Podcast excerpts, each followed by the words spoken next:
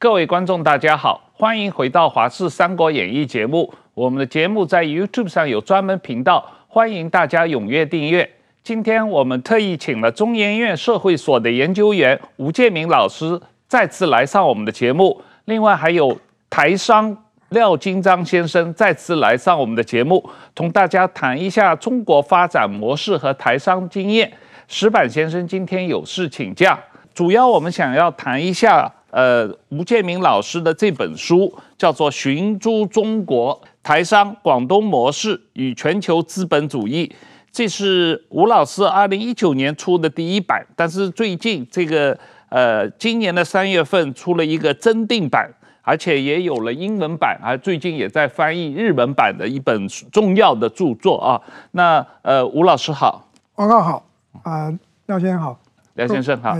两位老师好，大家好。那吴老师，你这本书当然这个我我自己实际上有第一版，我买了这个仔细的读了啊，那里面有非常有意义的这个讨论。那我们先简单的谈一下你在书中有提到的，如果没有台资，就是难以想象广东模式。如果没有广东模式，则没有后续的中国崛起啊。这个判断里面，当然台商对于中国经济发展四十年来的中国经济发展有非常关键性的作用啊。是。那所谓台资与地方官员结盟的广东模式有哪些特点？这个广东模式哈，嗯，是中国在改革开放啊，一九八零年代初。七零年代末开始的改革开放之后，最重要的第一个经济发展模式。那所谓的广东模式，它有几个特征。好，它几个特征。第一个，它专门做加工出口，啊，加工贸易。然后，加工贸易最重要的功能呢，就是创汇，啊，就是创汇。那因为我们知道说，中国在毛泽东的时代，其实它是一个外汇短缺的国家，啊，它缺少外汇。那一个国家如果没有外汇，它就不能对外采购这个设备。啊，采购这个啊原料，然后也不能从事各种现代化的工程，包括中中共最重要的军事的现代化啊。所以创汇是一个最重要的功能。那广东模式从一开始到现在已经啊四十年了哈，它的创汇功能是一个最重要的、最显著的一个一个 function。那因为这样的加工出口模式，也带动了中国经济的成长，所以。广东模式一直是中国经济成长的这个火车头啊，这是第一个特征。第二个特征是，这样的广东模式，它经过几十年的发展，它慢慢慢慢的扩散到全国各地啊。那当然到全国各地有各种变形，但是呢，它主要的一个运作的机制就是利用这个出口啊，利用创汇，然后来带动中国经济的成长跟世界的经济的连接。所以，我们看到像富士康这么一家超大型的这个出口创汇的企业，那它是来自台湾的哦，鸿海。那它在最早是在深圳设厂，那慢慢进入中国的内地，到到郑州啊，然后到重庆啊都有厂。所以这些情况哈，就是代表了广东模式确实非常重要。它不只是一个区域性的发展模式，它其实也是一个，也是一个。全国性的模式啊，全国性的模式是整个代表着中国当代经济发展模式的主要的原型。第三个特征呢，就是广东模式呢，是因为台商是作为作为最重要的一个早期的推动者啊，当然这中间还有港商啊，台商最早进入中国是跟着港商进去的，但是台商很快就熟门熟路，哦可以自己打出一片天下，所以呢。我们从事后的历史的解释观点来看呢，这个台商是台湾在战后经济成长，台湾的企业、台湾的资本是第一波国际化哦，第一波国际化就是台商走从台湾走走向国际。那当时在八十年代末期开始，台商走向国际化主要有两个目的地啊，一个就是东南亚所谓的南进，另外一个就是进入中国大陆所谓的西进啊，所以。这个广东模式另外一个时代的背景特征，就是台商的第一波国际化。那最后我讲一下这个广东模式一个一个非常根本的要点啊，这个广东模式背后其实是外资跟这个地方政府、地方官员的合作啊，合作。那这个合作本质上就是一种利益的交换关系啊，就是外资带来资本、带来技术、组织跟国际市场，好，那地方官员呢就提供一个经营环境啊，提供一个经营环境给予外商，所以这本本质上广东模式能够运作，那背后的机制就是一个利益交换的关系。呃，廖先生，你在广东投资经商啊，从一九九五年开始，是二十几年。那你主要在广州，然后东莞啊都有呃投资。呃，我我听你曾经来我们节目上讲过的，呃，你的。企业规模不是很大，但是也有雇了几千个工人嘛啊。那在这种情况下面，就吴老师说书里面所提到的，当时这个台商跟地方政府的这个结合，这里面的一个互相的呃共同利益的这样一种关系啊，这里面呃能不能就你的个人经验说明一下？就是说。怎么样一个以利润为导向的台商，可以跟以寻租为动机的中国地方政府的官员和机构，可以互相配合，可以结合来发展这个外向型经济，发展这个出口来料加工出口的这个产业。台商之所以到中国呢，哈，主要是没有办法生存的啦。台湾那个时候经过所谓中等收入陷阱嘛，嗯，所以台湾的工工资已经涨了嘛，所以说那个时候。大部分的厂商他并不想走，可是当你的竞争对手到了中国之后，嗯，你报价就输人家了嘛，嗯，你就得必须走嘛，嗯。但是还有一件事情，可能很多人没有注意到，台湾人到中国之前哈是到东南亚绕了一圈哈，嗯。但是东南亚的投资基本上大部分是失败的，嗯，因为东南亚他们第一比较不规范嘛，那他们也比较懒嘛。人家热带地区的人是有那个优良的条件嘛，是吧？所以像越南，他们早期说越南那是天上天赐予的国度啊，所以一只鸟飞过去拉一泡屎，明年就有果子吃的。嗯，他们土地肥沃，雨水丰沛，天气又好，所以东南亚有这个有有有这个优势嘛。所以台商到了东南亚之后，基本失败，基本失败到了再，然后到了中国啊，比较有成规模，原因说。那个时候，很多台湾人觉得说，台湾的产业空洞化哈，是被台商带走的，所以台湾台商背负了一个骂名。台湾台商到了中国，又被认为说是来剥削人家的哈。但这个东西，我想说一并把它讲清楚了哈。台商没有那个没有那个能力要掏空台湾，台商只是为了生存。像那个时候我们在台湾算是赚了点钱，我才三十几岁嘛，你不能让我退休哈。那没没地方没事做时，就跟着去了中国嘛。所以这是这样一个因因因缘际会下，并没有说哦，我要去认同中国，我要掏空台湾，其实都没有这种政治想法，纯粹是经济想法。那中国人说我们外资是来掏，是来是来剥剥削他们他们的哈。但是你你没想过，我们那个时候沿海工资才两百多块哈，加上加班，一个月大概可以拿到三百多到四百。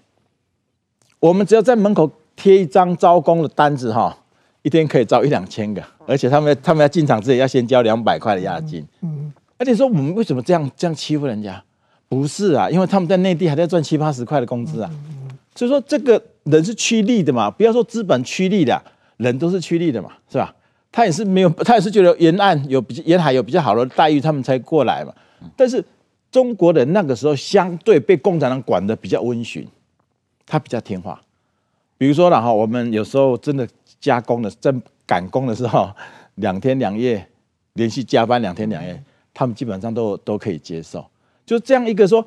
你需要我也需要哈，你需要我给你高一点的工资，比内地高嘛。我需要你的劳动力嘛。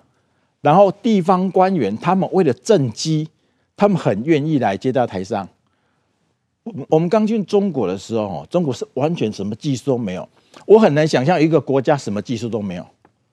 那个时候我们叫来料加工嘛，哈，就是说我们虽然在中国设厂，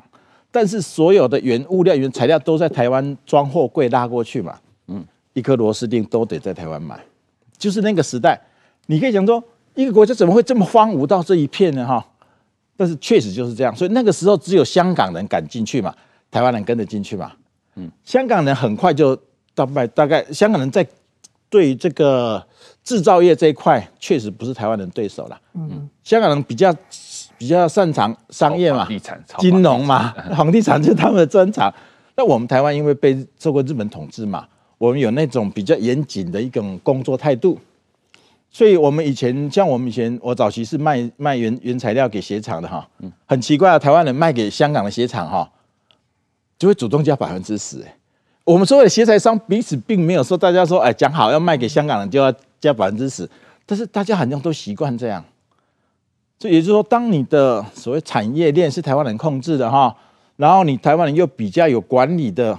管理的那种、那种、那种、那种技术的话，香港很快就败下阵来了。所以是到后面，香港的去早很早以前就大概已经退出广东了啦。这个就是大概我们最早期去中国的情况了。是吴老师，你这个书里面我非常重大的一个重要的一个讨论，就是讲到这个台商了，当然外商。都是这种情况，和当地政府的一种互利关系是建立在对于农民工的剥削之上嘛？啊，能不能详细说明一下所谓中国国家和外来资本对农民工的双重剥削的机制是什么？无论是政治、法律或者具体执行面的这个机制是什么？用剥削这个概念来来啊谈，嗯，这个中国的这个剩余。经济价值的创造啊，嗯，确实是我这本书里面最重要的一个理论啊，嗯，那这个理论当然不是我发明的，对，这样的一个剥削的概念，我以为这是马克思发明的，哎，其实其实剥削的概念，当然马克思主义，马克思本人都有提到，但这本身并不是完全是一个一个一个马克思主义对。理论，他一自己发明出来啊，其实这是一个长远的几百年的政治经济学的概念，嗯，其实。剥削，我们一般用到中文，听到剥削都很害怕嘛，因为台湾，因为台湾长期过去在冷战这个两蒋的政治的威权时代，长期受到这个威权统治的这个灌输哈，听到剥削，听到马克思就吓死了啊，但事实上不是嘛，事实上我们如果说你在国外，你在国外国际学术界，你你会讨论这个韦伯，讨论涂尔干，你也会讨论马克思，因为这是重要的学术思想的资源啊，对，所以其实。剥削这个概念，如果我们用在啊，把它还原到原来最初的一个分析性的概念，它指的是从事交易的双方，哦，比如说一边是老板，一边是工人。如果你所掌握的这个资源，你的 resource，你的资源禀库有差异的时候，嗯，就说我握有工厂，可是工人没有生产工具，嗯，所以这样资源禀赋就有差异，嗯，这样的情况就会产生所谓剥削的状况，嗯，这个。这是古典的定义，所以我们从这个角度来看，其实剥削，好可以说是无所不在。但是剥削这个现象，因为它无所不在哈，我们也必须面对它。那刚刚这个廖先生提到哈，中国的工资确实，早期沿海你三四百块，嗯。啊加班好，然后这个这个这个呃做班长有这个职务加级这些，很容易就三四百，哦很快就三五百那。内地当然都还不到一百块，这是事实。所以为什么会这样？因为内地，中国内地这个有大量的人口的剩余人口啊，就是说剩余劳动力，剩余劳动力。然后这个这个中国叫富余劳动力啊，就是他们他没有处于就业状态，所以他必须是往外找工作。那因为沿海有引进这些外资企业，所以呢，外资企业进来，大量的内地的人口就往沿海。那个移动哦，这个内内地的移民，所以数量非常大。到后来是规模是几亿人口在移动，几亿对对。那因为中国的人口的政策从早期就实施一胎化，经过二三十年之后不得了了。其实中国人口已经处于这个低度的成长，甚至到了今年是负负成长。成长对，所以所谓的人口红利，因为人口红利，工资才那么便宜嘛。这是一个一个基本的道理。一旦你没有人口红利，你就没有这么便宜工资。所以其实早在二零零五年左右，中国就面临第一波人口红利削减的压力了。所以我在二零零五就已经听到有民工到沿海来哦，过年过年一定要回老家嘛。过年后就不回来沿海工作，就面临第一波的缺工荒了。所以其实中国的人口压力，劳动人口的数量的快速递减。其实是最近这一二十年慢慢慢慢浮现，到最近就非常严重，所以这种情况就会让工资腾高啊，费用都腾高，所以这个是工资的情况，必须比较这个动态去看。那我现在就谈一下这个工资跟这个剥削的关系啊，因为我们一般在西方式的市场资本主义，我们说剥削，其实谈的是老板跟工人的关系，是假设的自由市场，对不对？好，那这个剥削指的就是说我压低你工资，哦，就资方尽量压低工资，那劳方因为可以组工会，哦，在在自由的国家可以组工会，他尽量通过集体协商谈判要抬高工资，所以在这样一个互动的过程，就会达成某种某种工资制度上的均衡，哦理论上是这么说。啊，那这个是所谓在资本主义国家的这个自由市场、自由市场的这个产生的工资的状况。可是，在共产国家，在中国这个社会主义国家，情况不是这样。它除了一般老板跟员工的关系，更重要是背后有一套户口体制，背后有一套城乡二元体制，是同国家通过制度在压低工资。嗯，那他怎么压低呢？因为如果说一个民工在沿海这个。廖老板非常清楚，嗯，很多员工在你的工厂里面，他是没有当地的户口，当然没有。你没有当地户口，你就不能享受当地的社会福利。对，那这个对于老板来说也是好的。为什么？对于台商来说、外商来说，我给他承保这个、这个、这个社保，我用的是农民工的汇率，我就不用当地户口。可是对于这个国家来说，哈，它可以省下更大笔的社会福利开销。好，嗯，所以包括不止社会福利开销，包括民工的子女教育啊，这些开销都可以省下来。这些这些这个国家的预算，所以这种情况就是我把它称为是第二层次的剥削，就是国家跟制度使然。所以在我的书里面用的这个双重剥削的概念，指的就是不是一般的自由市场资本主义这种资方对劳方的这个单向剥削的关系，还有第二层是国家政府对于整个民工阶级。好好几亿的民工，这种这种制度性的剥削，所以意义在这里。嗯，那这是中国的资本积累，中国的经济发展一个非常非常重要的特征。甚至中国这些企业里面也没有我们自由市场西方意义上的工会嘛？啊，对，这这些所谓工会，甚至有党支部，它它某种意义上是跟政府和这个资本家站在一方，是是是，来协助。这个、是是党控制的，是党是国家控制的，没有自主工会。嗯，那有时候因为没有工会哈，工人就不能集体协商嘛。嗯，那发生的事情哈，发生的事情，政府就会进去组工会。可是政府进去组工会，这个工会也是政府控制的。廖先生，就你个人在广东经商的经验，当初广东各级政府啊，包括省一级到东莞地区，甚至你那个具体的工厂所在地的。我不知道村庄啊，或者乡政府，他们是不是很愿意配合你们，在从招工方面，或者是这个跟工人的这个工资待遇方面，呃，是不是很多事情政府官员很愿意配合你们？另一方面，你是不是需要给这些第一这些政府机构交一些各种名目的费用？呃，还有这些政府的官员要不要给他们个人？呃，各种层次的这种贿赂，应该这么讲啦。我我刚先跟跟维先生讲所谓剥削了，我我认为啊，其实是中国共产党剥削你了，剥削他们啦，所以创造了一个这么低价的环境。虽然说感觉上我们以台湾的工资来比较，中国工资真的很低了，嗯，但是跟内地比，我们比他高很多，嗯嗯。所以我觉得这个剥削的概念是相对的哈，这个至少我们外资来并没有剥削你的剥削你的意思。甚至从早前早前两百块到现在的五千块，翻了二十五倍，但是你依然养不起家。嗯，所以我常常跟我工人讲啊，二十几二三十年，你的公司翻了二十五倍，你依然养不起家，是因为你通货膨胀问题，是被共产党拿走了，不能怪外资。我们先把这个事先先厘清一下哈，因为我们做生意的人很怕听到剥削这两个字，因为我我我一直觉得我该给你都给你了，我也没有欠过你一毛钱啊，嗯嗯，是不是？啊你，你你公司三百。隔壁的也是三百，我并没有少给你了，所以我很怕听到剥削这个字。我先这样这样讲一下哈。嗯，至于说我们跟跟官员他们有一定的默契啦。嗯，比如说官一般的劳工了哈，他们跟对工厂有意见，他们会去劳动局告嘛哈。嗯，我跟你讲还没有告成功过。嗯，因为也就是他还是比较偏向资本家嘛。嗯，当然你不能太离谱啦，也有也有很多资本家。也有很多台商很离谱的哈，嗯嗯，确实有很多台商的，那个那个也是也也是会被判刑的，嗯，我们就有有有有一些做鞋厂的一些那个哈，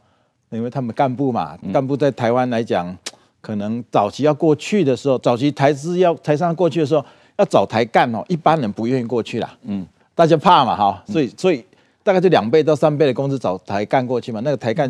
一第一批素质是不好的，我们必须承认哈，第一批过去的台干素质是很差的，因为正常人不愿意过去。所以这批人确实把台商的名号给弄坏了，他们也在厂里哈胡作非为，这些最后都被判刑了，都被抓起来了。但是我说我的意思说，如果你是一个正常的一个老板哈，对面对所谓的劳劳资纠纷的话，以共产党的立场，他是站在你老公老呃的呃是吧资本家这边的。所以说所以说，你说要不要跟官员？当然跟官员有交往了哈。但是我可以跟你讲，那些官员都比你有钱。所以他有小钱，你也他也看不上了，你也不用给他们什么小钱，他小钱他也看不上，但会有一些他可能会有一些什么案子啊，会找你合作啊，因为他们需要你的资金、你的技术嘛，还最重要是你的客户，嗯，他们去哪里找客户，对不对？嗯，所以台台商带进来是技术、资金跟客户嘛，这一连串的东西嘛，嗯，当时他们是非常非常需要这个东西。我刚刚讲嘛，会是说改革开放是因为它整个财政垮掉了嘛，嗯。好是吧？邓小平是因为整个中国再不开放就完蛋了，他才开放，而不是说哦，我今天要给人们好生活，千万不要这样想哦。所以就像我们我们之前在讨论的问题吧，嗯，邓小平之所以之所以我们认为他今天还算，很多人认为他是中国的功臣，因为改革开放，但是我并不这么认为啊，嗯，他如果顺势不要去打压八九六四，中国顺势走入民主，这个国家就真的起来了，嗯，可是他打压了八九六四之后，又跟那些红二代讲红红呃红。那些所谓的所谓的他们的这些嘛，什么？就第一代那些人讲说，我们各家出一个人出来当官，其他人去经商，嗯，就形成一个特权阶级嘛，嗯，这个特权阶级是现在最大的毒瘤嘛，嗯，中国如果如果不是这个特权阶级的话，真正的早期也好像有一点点，至少还有点法治可言吧。虽然说独裁，那独裁也要有点法治嘛。早期我还觉得这方面还不是太离谱哦，嗯，可是习近平看他把所有东西都打破了。因为他有这么一个特权阶级嘛，而这群特权阶级又为了自己的利益，嗯，贪生怕死、贪财好色，嗯他又不敢跟习近平对抗，嗯，所以才让习近平今天一这样一个人登基嘛。所以我就说，整个源头就是从从邓小平开始创造了一个特权阶级。这个特权特权阶级又是一群土八路嘛，他并没有所谓的贵族的养成阶段嘛，是吧？人家我们大大国都有一群。所谓中产阶级嘛，所谓的贵族阶级嘛，嗯，中国没有，所以在形成这样子一泻千里嘛，嗯，习近平说要第三任就第三任呢，嗯，基本上没有人给他，基本上居然没有没有阻碍，我很佩服他们中国这样，所以就是说整个中国这些年来这样演变下来，其实我说了哈，最后我们发现所有的问题都在制度了，嗯，都在制度了，哎，刚才廖先生讲的这些个。政治上的问题啊，这个吴老师，我在读你这边这本书里面有一个呃观点，我我自己也在思考啊，就是说从全球产业链的角度来看啊，包括西方的消费者，包括所谓像 Walmart 这样、Costco 这样的零售商，包括像苹果这个 Nike。这种品牌商，包括像台湾这种宝成制鞋啊、富士康这样的代工商，是再加上我们讲到的中国地方政府的官员，包括中共的中央政府，这么多人实际上都从这个所谓你讲的几亿农民工四十多年来，可能加在一起十几亿农民工的剥削中受到利益。是。大家都让这些农民工，这个没有得到一个从全球自由资本主义市场的角度所应该得到的这个待遇。他当然，我同意廖先生讲的，因为当时要看跟谁比嘛，啊，跟中国内地的这些农民比起来，这些农民工的待遇是。多了很多倍，可是跟国际劳动市场的这个待遇来讲，他们又差了很多。是是。那但是有些研究人员说，这个西方同中国的交往，这个 engagement 啊，给中国带来的资本、技术、管理和市场，他们当初的目的是要让中国可以走向民主化和自由化，可是完全不成功啊。不过从你的研究，从这本书我读的感觉，实际上并不是这样。实际上，国际资本也好，包括台商。实际上是很乐意适应中共的专制制度和权贵文化，国际资本包括台商是实际上是很乐意帮助中共来维持或者加强他的统治。这个是一个重要的问题了。但是我先澄清哈，我的书并没有主张说外资啊，或者是外商，包括台商是很乐意去支持中共的。这个专制，他没有这个主观愿望，对对对，但是他的实际做法，对，不是这个意思。对，嗯、所以这个要要分两个方向来方面来说。第一个，我们现在说哈，现在说，呃，美国最早在规划跟中国这个交往政策 （engagement），其实最这个整个 engagement 的政策，在这个源头的时候，一个重要的面向就是要对中国开放市场，嗯，也就是说，让中国生产的消费品。可以出口到美国去，那可是中国当时没有工业能力嘛？就像刚刚廖先说的，没有技术，对不对？然后没有这个资本主义式的这个生产组织，你怎么出口？所以一定要靠外资带进来。那外资在哪里？就是最先就从东亚四小龙。那四小龙的领头的就是香港先进去，很快台商进去，台商就已经取代了香港的这个在制造业的领头地位。那为什么制造业台湾会远远的这个胜过香港？因为香港的制造业的基础比较浅，对，台湾的腹地很深，台湾有完整的生态体系跟工业链、产业链管理，对对，还有管理能力，还有台湾能够非常快速的适应西方的市场，我们可以接单接的很快，排单的弹性能力非常高，这个都是我们台湾的特色啊，这个是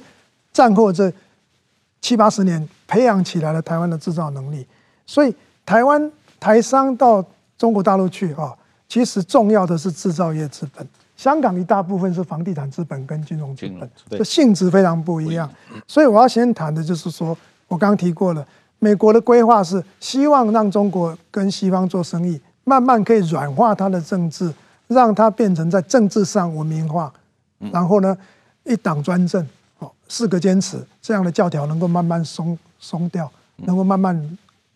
软化，然后自由化。不，我的意思是说，这些可能是美国的学者甚至政府官员的规划。对，可是美国的企业或者消费者或者台上 没有这么想啊。没有，没有，讲的只是相互竞争，对啊，是为了挣钱。这个就是我的意思，就是这个是这个是我的意思。每个每个厂商，每个消费者没有想这件事啊。消费者要的是什么？消费者要的是便宜货，物美价廉啊，对不对？所以所以沃尔玛有 Costco，那这个这个制造业资本要什么？讲白了，制造业资本要的就是生产费用便宜嘛，哦，然后能够物美也是物美价廉，就是你你的工资相对低，对，没错，沿海工资比中国内陆高，但是沿中国沿海工资是比当时的台湾又低了将近五倍十倍的情况，一开始，好，现在当然已经非常高了。那这种情况就是说，我们看得到台商的这个制造业资本，对于对他来说最重要就是寻求低工资，这是第一第一个。第二个就是所有的商业界的人士哈，企业都一样，要求是一个安定运作的社会环境，哦，这是最根本的。就是资本或者企业，它不会倾向一个社会动荡哦，所以这个这个寻求低的生产成本，哦，低工资跟安安定的社会环境，这是所有所有的制造业资本要的嘛。像金融资本的话，它并不会要求说。要压低工资嘛？因为它的它的利润不是从这个从这个制造过程过来的，所以这是所有的这个资本哦。刚提到制造业资本的通性，所以这种情况哈，这种情况我们就不能去论证说是因为台商或外商啊是特别喜好这个中共的这个威权高压统治，包括八九的这个天安门镇压，不是这样。那我们这样我们怎么解释？台湾是民主国家，已经几十年了。可是台湾的工商业发展这么好，是不是？所以其实是因为，是因为在那个地方，因为它社会相对安定，在一段时间，然后他的工资相对低，可是，一旦他的社会不安定，他的政治动荡，他的工资高起来之后，会怎么样？台商就出走了。是的，对，所以台商现在已经大量出走啦。其实台商出走不是最近这三年，我们一很多人以为是最近这三年，因为美中贸易战出走，不是不是。其实台商就像我提过的，二零零五年之后，工资开始慢慢高起来，然后开始出现人口红利不在的时候，传统产业就慢慢走掉了。最最能够说明这个事情的案例就是宝成鞋业。嗯嗯宝成在二零零五年左右呢，大概七八十 percent 的这个全球生产量都还是放在中国。对。可是到现在，在中国的生产量啊，这个能量不到百分之十，大概只有百分之七，全部到哪里去了？百分之三四十左右到越南，百分之三十五左右、三十七左右到印尼，嗯，然后一部分到这个柬埔寨啊，甚至到缅甸都有市场，所以是这样的情况。所以这个劳力密集、使用大量劳工的哦，需要低工资的，其实早就离开了，这是一个因素。所以现在进新一波的这个离开中国的是这个电子产业、组装业这一波也是大量离开，因为这个也需要这个这个劳动力。所以其实并不是说台商哦愿意帮助中共维持这个这个这个专制统治，是是是没有这回事的。事实上，到了一定程度，这个你需要安定的产权，需要这个呃这个这个这个政治上的那个稳定的继承，其实台商是反而是反对的啊，其实是是会看不惯，然后觉得这是不是安定的生产环境，我就是要离开了。所以现在其实是处在一个这样的局面。这也是习近平政权现在经济这么差最担心的地方。其实就就就刚您讲的这样嘛，哈，特权哦，像我们台湾人在台湾，我们是民主国家嘛，谁也没特权嘛。嗯，到中国你会发现，特权真的很美妙的。这就刚刚讲的，商人只是为了去做生意，商人没有想要帮助你民主化。嗯，这个就是很多人觉得说，台商那边去了之后就会舔共亲共嘛，哈。这这个我觉得是人性啊，这个没不不奇怪了哈。但你你们刚刚讲说讲讲说外移这个这个这个问题啦，我我以我们业界人来看，我我认为这个后面有一股力量在推动这个事，台把台湾的产业推到中国，把中国产业推出推出中呃推到东南亚，这个是美国在做的，是这是美国的事情哈。我们做鞋厂的时候，十几年前美国采购商就已经跟你讲清楚了。你在几年内你要不离开中国，你没有订单了。是，嗯，而且我说哦，这原来是这样啊，因为以前其实我们商人可能可能比较比较早接触这些资讯，比较敏锐，说哦，原来美国准备把船产往东南亚推了，嗯，所以那个时候跟着脚步往东南亚，基本上都比较成功嘛，哈。你看台商鞋厂突然瞬间不见了，其实中国人搞不清楚，哎，你们台商鞋厂怎么瞬间不见了？现在还留在台湾，中国的鞋厂。没有几家了，对，嗯，只有剩下几家跟中国有合作，什么绿洲啊，他们那个其大部分都走光了。我所以我就认为这个其实还是有美国的国际布局的哈。嗯，我一向就认为到今天为止，世界的秩序跟利益还是美国在分配的，因为它有广大的内需嘛。你要赚我的钱，你就得听我的嘛。这个才是最强大的强大的力量嘛，是吧？我中国你有什么强？你本身就没有内需啊。嗯。你没有内需，你没有办法吸引外资啊！你只能你只能靠一带一路去撒钱啊！这个永远永远成不了大气候啦。我认为它成不了大国的那种风范嘛，哈。所以说，这些东西就表现在很多产业的移动。我我相信我是少数经历过两次产业转型的人。台湾的产业转型，我到中国，中国产业转型，我我我也我在越越南有之前有开过一个厂啊，所以我也等于说经过两次产业转型了。我还是认定了这个是很正常的一个一个一个现象。当你很贫穷的时候，我愿意做三百块嘛，因为我我邻居在做七十赚七十块，我当然愿意赚赚三百块啊。但是，当你如果一个国家整体体制没有改变，你赚把了三百块，赚到一千块的时候，你却是你产业并没有转型嘛，并没有并没有有更高比较高的科技的转型的话。你就赚不了一千二嘛，就赚不了两千嘛，所以我们这些工厂就继续得到去找下一个三百块的的的地方嘛。所以我们说中等收入陷阱，他们过得了过不了，是他这个国家命运决定他命运的一个坎。嗯，但是我相信应该是过不了。嗯，重点是什么？我们以前全国在努力嘛，哈，我们全国在努力，在在科技化，在转型，在怎么样，台湾才过来了。中国现在没有人在管这个事，你发现吗？嗯，中国现在执政者都在斗争啊，贪污斗争，没有人在关心你这个产业转型，没有人在设计、在布置、在推动。这个我认为这个才是中国现在最大的问题。我我我我们来谈一下这个另外一个问题，在书中也有特别提到的，就是说，呃。共产党的国家机构或者国家机器，包括中央和地方的哦，在这个中国的工业化过程中的作用，呃，那个为什么中共的国家角色跟早期的东亚发展模式中的威权国家，包括台湾、南韩，都有很大的差异？为什么共产党领导的社会主义国家？所谓共产党领导的社会主义国家，所谓工人阶级的先锋队，反而是剥削工人最厉害的政权。为什么这个呃共产党的红二代、红三代和他的官员可以构成一个特权阶级？像廖先生刚才特别说的，这样他们的主要的功能就是收租啊。这个我先从最后的问题回回应哈，这个很可以很清楚明了的说。为什么红二代、红三代他可以成为一个特权阶级，成为收租阶级？这个道理其实不难懂，很简单，就是说，你只要掌握政权，然后这个政权控制大量的国营企业，控制市场，控制进出口，啊，特许制度，他控制这一切的审批，啊，包括土地也是国有制度，啊，集体制度。这种情况呢，谁有政权，谁就可以获得大量的资本跟经济利益。所以呢，政权会不会放？不会放啊！我们刚都知道，刚刚这个廖先生说，这个八九民运要求民主化，要求共产党改革。如果邓小平松口的话，中国就过了一个政治坎，就过了闯了一个政治关，就民主化。但是后果会怎么样？各位可以从后来的柏林围墙倒塌看得非常清楚，苏联解体看得非常清楚，就是共产党必一定会垮台亡党嘛。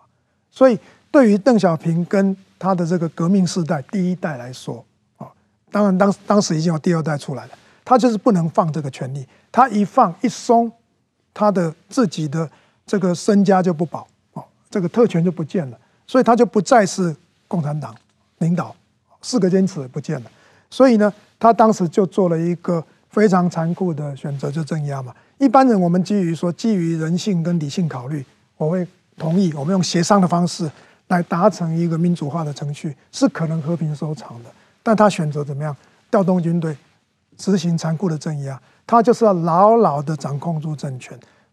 不要有一点风险，他就是要掌控政权。所以这个时候，邓小平的改革形象就完全破灭掉了，完全露出他作为政治独裁者的这个本质性的特色。所以为什么红二代、红三代还这么样的能够掌握住经济权力？就是因为他们有政权，他们手中如果没有政权，马上就没有所谓红二代、红三代的这样的这个工业化模式、这样的寻租模式了啊。那刚王浩先生提到说，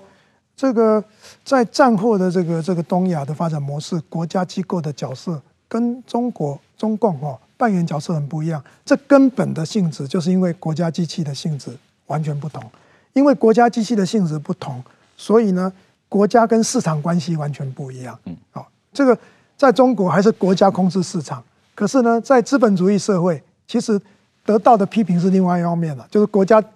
机构、政府有时候太听这个商业利益的话，工商工商界的人士拥有大量的这个这个游说能力，对不对？是不是？是不是刚好相反？可在中国是倒过来啊，所以这个国家跟市场的关系就是不一样，然后再来产权结构也不一样啊。它主要是国公营公营的国有财产的制度，所以呢，它民营企业、私营企业要成长非常困难，而且让你成长到一个阶段，它就要开始给你寻租，开始给你这个杀鸡取卵，共同富裕。经济不好就开始给你共同富裕，连台湾都有这个有某个企业家也受到共同富裕的影响啊，前一阵子。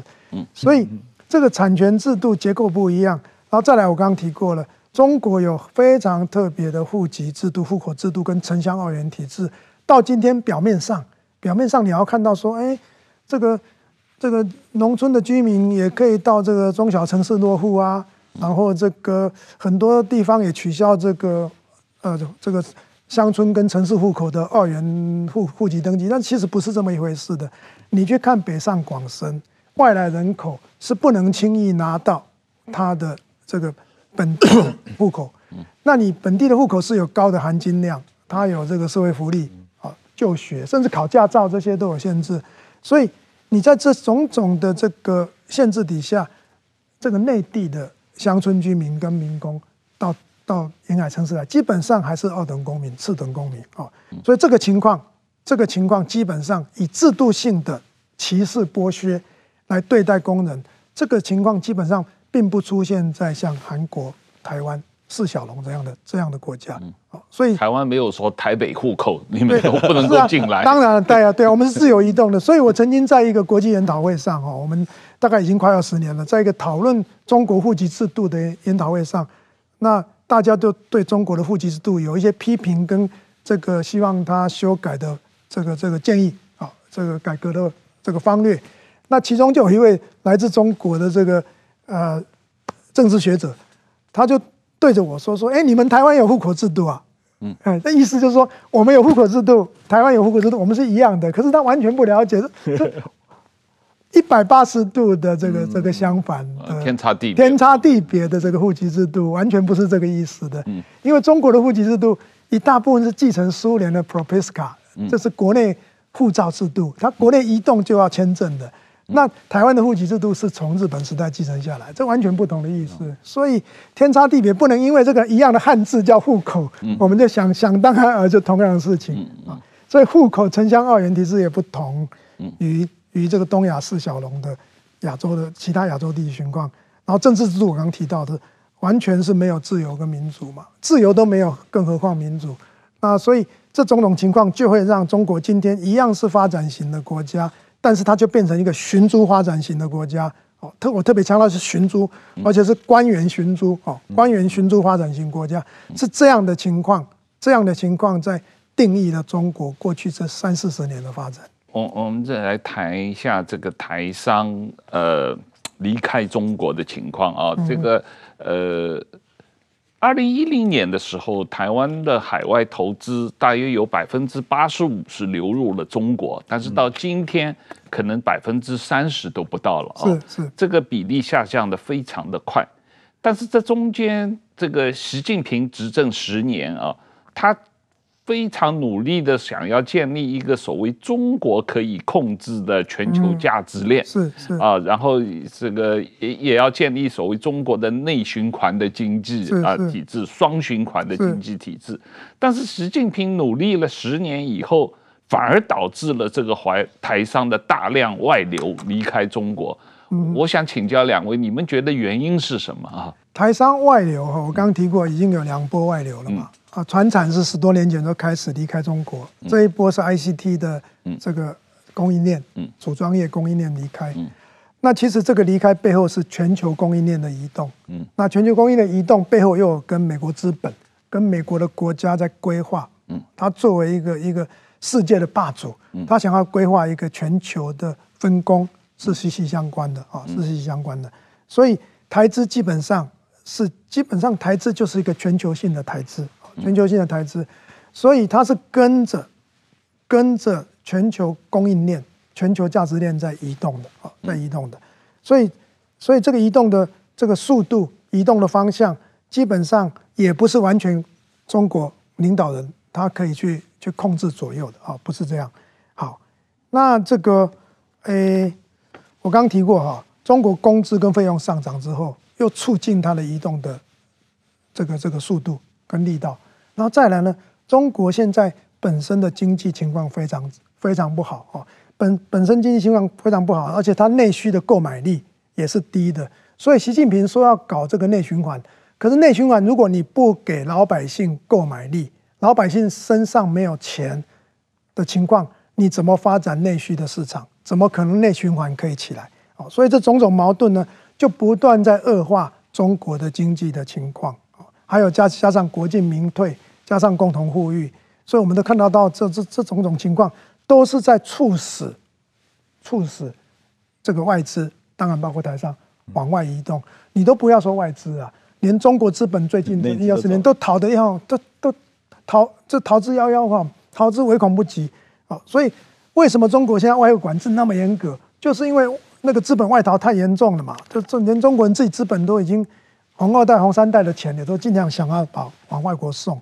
所以这种情况就是不断在触触动这个台商的外流。外商的外流中国，廖先生，你有在我们节目上讲到几次所谓习近平的傻子风险啊？是，所以习近平的执政政策的不确定性，嗯，他的傻子风险是造成台商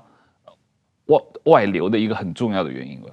本来中美贸易战是可以不用打的嘛，那一开始只给你磕五百万的那个十拍也才多少钱？嗯，但是。他刚开始就开始开始跟跟跟美国开始开始对抗嘛，他形成这种全面全面的中的那个什么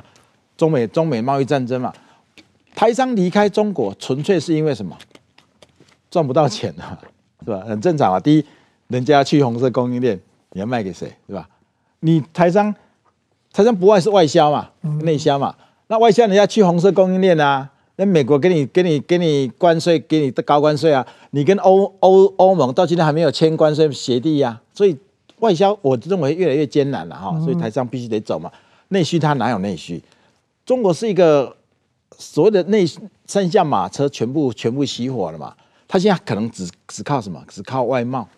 外贸还勉强撑在那边。但是一个泱泱大国，它不能只靠外贸啊，那是我们这种小国家在靠了，对不对哈？大国应该是有自己的强大的内需，像美国这样展现大量的内需，你各国来朝贡嘛，你来跟我来来跟我好，那我就内需市场跟你赚一点钱嘛。中国没有，中国没有什么，没有你想象那么大的内需市场，所以你说，你说，你说，企业家他当然得走啊，当然得走啊。还有刚刚你们讲这个这这个这个事情，中国现在在越南在谈什么？他政府去跟越南谈，直接在那边承包一块很大的地。建建出一个所谓的工业园区哦，然后再承再承承包再租给他们所谓的中中资哦，中资，你看他都已经挡不住了，既然挡不住，好吧，那你你在中国的工业区也可以啊，那我到到越南，他还是政府，他还要赚你一笔，是，他这就表示说这个东西他真的挡不了了，挡不了，趋势嘛，商业是商人是趋利的嘛。你你跟商人讲讲爱国情操，我觉得那是有一点有有一点高调了，但是确实在中国他也生存不下去了嘛，就就这个这个什么的哈，去红色供应链跟那个税金你怎么办呢？是吧？就像我们以前台台湾不是做做纺织吗？我们以前卖衣服不是很好，我们做的很厉害嘛？但是最后不是有配额吗？搞到最后我们那个配额比那个衣服还要贵，嗯，就是。我就是我我我经历过这一段的时候，我说我经历过两次产业转型，那个就是寻租啊，啊对，就是这个道理啊，啊现在中国也是遇到这个东西啊，他的必须他的他的工厂要到国外去，然后我工我我我政府啊去去跟越南买一块地，然后建一个建一个工业园，然后再租给我自己的厂商，嗯，嗯，都都是一个道理的。好，我们时间也差不多了，最后我们很快一个问题，就是关于中国模式发展了四十年以后啊，习近平。试图来挑战美国的经济科技霸权。那吴老师，你在书中有这么一个结论，说中国的模式如今会成为它自身持续发展的绊脚石。这这个判断是怎么来的？这个判断就是从我的研究哈，过去这几十年研究来的，就是说中国这四十年的寻租发展模式，它最重要的运作机制就是低工资、低福利。社会福利对低人权，低人权啊，所以这里面都是中国的专制国家扮演一个非常重要的一个压制跟引导经济发展的方向的角色。那这个这个在你人口很多、劳动力丰沛、人口红红利多的时候，而且你可以压低工资的时候，你可以发展这个出口经济啊，加工贸易没问题。但是，一旦你没有人口红利了，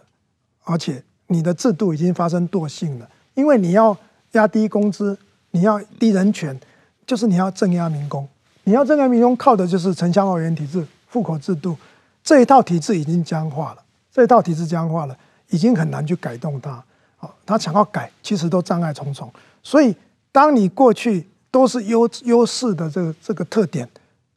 可以帮助你经济快速成长。可是已经进入一个新的情况，你需要创新产业，你需要自由的创造创造力，你要进入这个半导体制造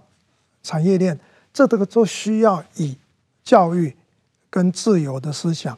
哦为基础。你这些东西你都没有，还在控制，还在洗脑，还在控制人民。所以这这种种情况，就是他过去成功的因素，今天每一样你拿出来算。都变成是阻碍它进一步发展的绊脚石，所以中国自己过去四十年的一些成功的因素，让它快速经济成长没错，但是它到了今天，人均国民所得到达一万三左右美元，可是呢，已经进入很多人说的所谓的中等收入的陷阱。那怎么样从这个陷阱，从这个发展绊脚石的陷阱能够挣脱出来？其实目前情况来看是。中短期内是非常悲观的。很快，最后一分钟，我们请两位答一下。这个这书里面有提到专门研究的富士康的这个案例啊。那这两天，郭台铭宣布他要争取国民党总统的提名嘛？他说他如果当选总统的话，可以化解美中对抗嘛？啊，那根据郭台铭这个富士康在中国运作的经验，他真的能化解美中对抗吗？这个吴老师你怎么看？呃，我想说，只要反问郭台铭先生一句话就好了，就是以你在中国的产业那么多，而且是卡在中国，也拿不出中离不开中国的情况，你怎么样去化解美中的对抗？这办法是什么？我们只要反问这一点就好了。对，廖先生，你觉得呢？吴先生问的说，你有什么方法化解？我问你，我为什么要化解？嗯，中美对抗跟我台湾有什么关系？嗯，中美台湾。中美对抗对台湾是有很大的一个保护作用，你不觉得吗？